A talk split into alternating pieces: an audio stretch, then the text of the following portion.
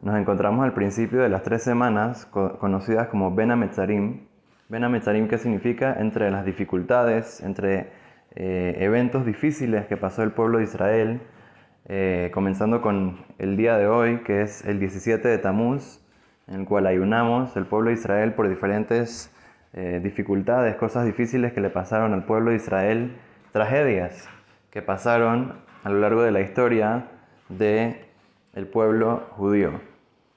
La primera cosa que nos cuentan nuestros sabios, que fue una tragedia muy grande, eh, que, ocurrió el día de hoy, 17 de Tamuz, fue eh, que el pueblo de Israel cuando pecaron eh, con el becerro de oro, entonces Moshe Rabenu bajó del monte de Sinai con las primeras tablas de la ley y estaba a punto de entregárselas al pueblo de Israel cuando vio que ellos estaban haciendo el becerro de oro, estaban bailando alrededor del becerro de oro y como el pueblo de Israel se confundió con la cuenta, ellos dijeron, Tal vez ya Moshe Rabbenu se murió. Entonces, ¿quién va a ser nuestra conexión con Dios de ahora, en adelante? Entonces hicieron un becerro de oro similar a lo que hubiera sido eh, los querubim, los querubines que estaban en el Kodesh HaKodashim, que sea un, tipo de conexión con Dios. Entonces, eso fue un pecado porque Dios se les había eh, instruido, les había dicho eh, al pueblo de Israel en, los diez mandamientos que no pueden hacer ni una imagen que Dios no les ordene a ellos hacer eh, para conectarse con Dios inclusive, inclusive que no sea idolatría, como explica el Rambam, el, pueblo de Israel en esa época estaba en un nivel espiritual tan alto que estaban más alto que cualquiera de los profetas, inclusive la persona más baja del pueblo de Israel en ese momento no tenía nada de idolatría, estaban ya limpios de, idolatría, todos los idólatras se habían quedado ya en Egipto, habían muerto en la plaga de la oscuridad. Entonces estamos hablando de gente que estaba en un nivel elevado muchísimo más alto de lo que nosotros nos podemos imaginar. ¿Cómo puede ser que hicieron idolatría? La respuesta es que esto no era idolatría, esto era un pecado que nosotros en verdad no podemos entender al 100%, pero podemos tratar de explicar un poquito la esencia de este pecado, porque en verdad ellos estaban tratando de tener una conexión con Dios, no es que estaban tratando de hacer eh, un reemplazo a Dios y agarrar un ídolo, un becerro y aposternarse hacia el becerro de oro. Entonces, eh, esta es la primera cosa, como dice el Rambam, que tenemos que entender, que primero que todo el pecado no es lo que todo el mundo piensa que hicieron idolatría, que ya, ¿cómo puede ser? Se olvidaron de Dios, eh, que hace 40 días les había entregado la Torá en Har Sinai, había, había sido el gran momento en el cual Dios se reveló ante el mundo, entre el pueblo de Israel, y les ordenó que sean su pueblo y les dio el privilegio de que cumplan con su Torah y con sus mitzvot. No puede ser. Entonces tiene que ser que era un, pecado que, como sabemos, no fue todo el pueblo de Israel, fue parte del pueblo de Israel, pero todo el pueblo de Israel fue castigado eh, por, porque ellos permitieron que este tipo de, acción ocurra.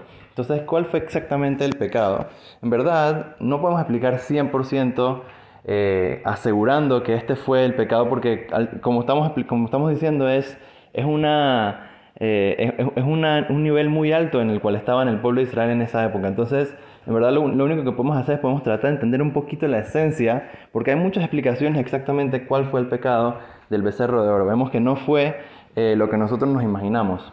Pero todo explica Victor Miller una cosa muy interesante. Dice que qué pasó con el pueblo de Israel. Estaban un poco nerviosos de que tal vez Moshe Rabbenu no iba a regresar.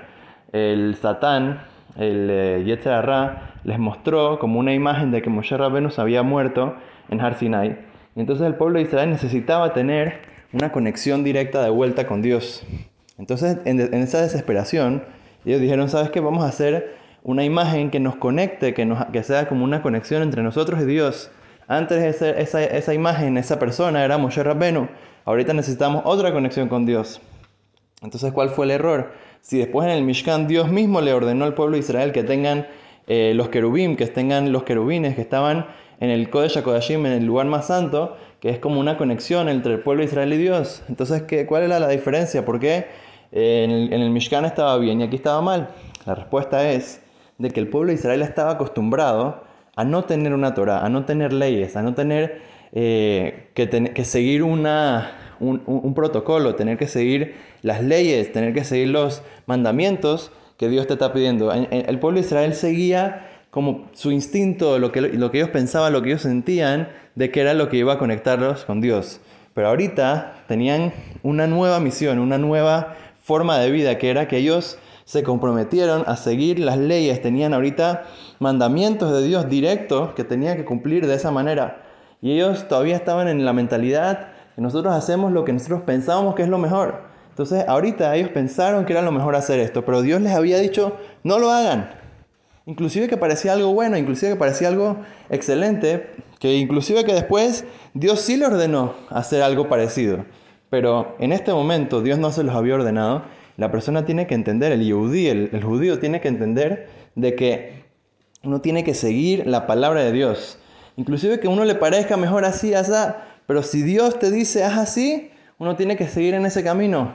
De la misma manera, cuando uno no sabe qué hacer, uno le pregunta a los rabinos, uno le pregunta a los hajamim, que son los que nos enseñan la Torah, los que nos enseñan lo que Dios nos está diciendo. Los rabinos te dicen una cosa, a veces te parece que no es así, a veces te parece tal vez a ti de que hubiera sido mejor de otra manera, pero uno tiene que seguir la palabra de los hajamim, seguir la palabra de la Torah, seguir la palabra de Dios, porque eso es lo que Dios está pidiendo de nosotros. No está pidiendo que nosotros inventemos, que, que vayamos según lo que nosotros pensamos, sino que tratemos de de seguir lo más que podamos al pie de la letra lo que Dios nos está ordenando en la Torah. Y esa es una lección importante que podemos agarrar este día de Yud Zain Betamuz, el 17 de Tamuz, agarrar esta lección de que nosotros tenemos que reforzar en lo que está escrito en la Torah, tener eh, esa, esa fortaleza para poder, inclusive que nosotros pensamos que sabemos mejor, que tenemos una mejor idea, que tenemos eh, un mejor camino, pero tratar de saber y entender de que Dios en verdad nos está ordenando hacer como Él nos explica y nos pide explícitamente en la Torah y de esa manera entonces vamos a poder ir siempre en el mejor camino, vamos a poder hacer siempre reconstrucción, vamos a hacer subir en, el camino de Dios, en la Torah y las mitzvot y de esa manera solamente traer alegrías, verahat, laha y todo lo bueno para nosotros, nuestras familias y todo el pueblo de Israel. Y Bezrat Hashem, que esto sea un mérito para que estas tres semanas, Bezrat Hashem, se cambien y se, se vuelvan en días de alegría, como dice en el profeta, de que estos días, de estas tres semanas de, de sufrimiento y de dificultad, eh, cuando nosotros mejoremos nuestros actos, Bezrat Hashem, estos días de duelo, de ayuno, se van a convertir, les sazón, les en alegrías y en días de fiesta, Bezrat Hashem, y que este Tisha que viene pronto sea un día, Bezrat Hashem, que cambiemos a ser un día de alegría, de fiesta y Besrat Hashem con el Mashiach muy pronto. Amén, ve amén. Thank you